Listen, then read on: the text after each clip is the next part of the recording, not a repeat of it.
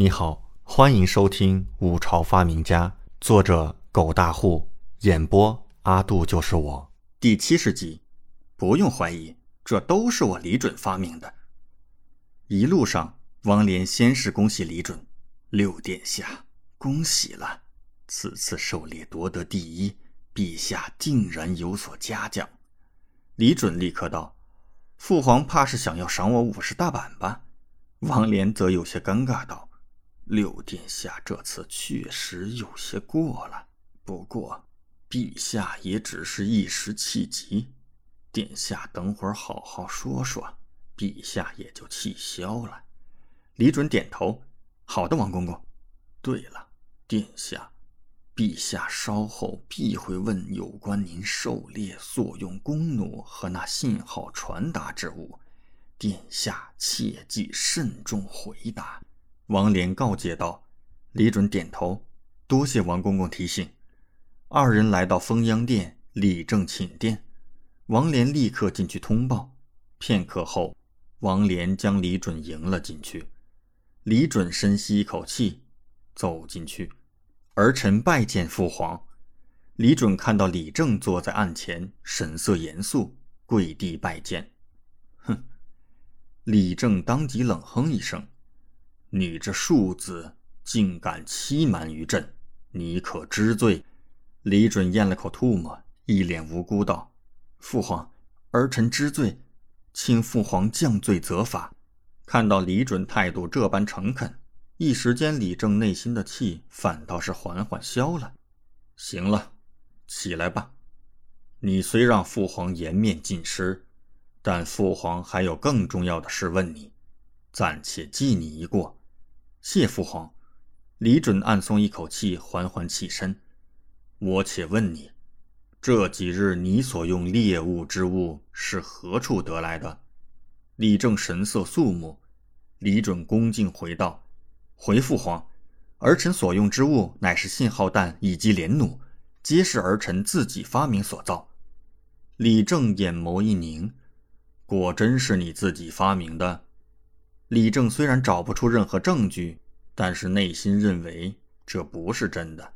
他不相信，毕竟以前的李准便是一个十足的废物。只是近来发生了一些不可思议的变化，但在他眼中，李准这些变化不过是一些投机取巧的小聪明罢了。现在李准亲口承认，李正内心却是信了八分。不过李正佯装大怒。放肆！在朕当前，竟然还敢撒谎！来人呐，拖出去给我打！李准内心无语，但哪能看不出李正的伎俩？淡定的回道：“儿臣并未撒谎，此物确实是儿臣亲手发明。若是父皇不信，儿臣的侍从杨忠可为儿臣作证。”哼，你说是你自己发明的，就是你发明的吗？朕知道你这庶子是何货色，你如何能发明得出来？李正冷哼一声，并未叫人去叫杨忠。李准一脸郁闷：儿臣近年来虽然毫无建树，但儿臣喜读古籍，爱好广博，这两物便是偶然奇思而得，还望父皇明鉴。李正皱了皱眉，态度和蔼了些许。你是说你是看了古籍才制造出这些东西的？李正也是博览群书，有些古籍确实也有不少的发明先例。前朝便有一个发明家，着实发明了不少物件。是的，父皇。李准频频点头，但内心却是疯狂吐槽：这些玩意儿，可是我从二十一世纪带过来的古籍。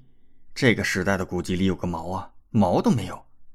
李正若有所思，龙颜肃穆，冷冷道：“你可知这信号弹和连弩的重要性？有如此发明制造不上报，你可知是什么后果？”李准看到李正露出了狐狸尾巴，内心无语，回复道：“回父皇，儿臣也是在狩猎前才发明出来，原想着先用狩猎来试验一下威力和效果，谁知先被父皇发现了。”并非儿臣不想上报，实在是还未实验完成。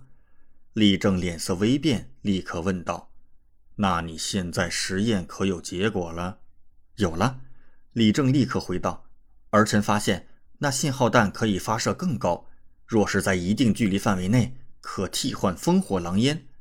那连弩，儿臣还可以改为更大型的床弩，用在战场上，杀伤力更加惊人，有效射程可达百丈之余，是攻城略地的利器。”感谢您的收听，请继续收听下一集。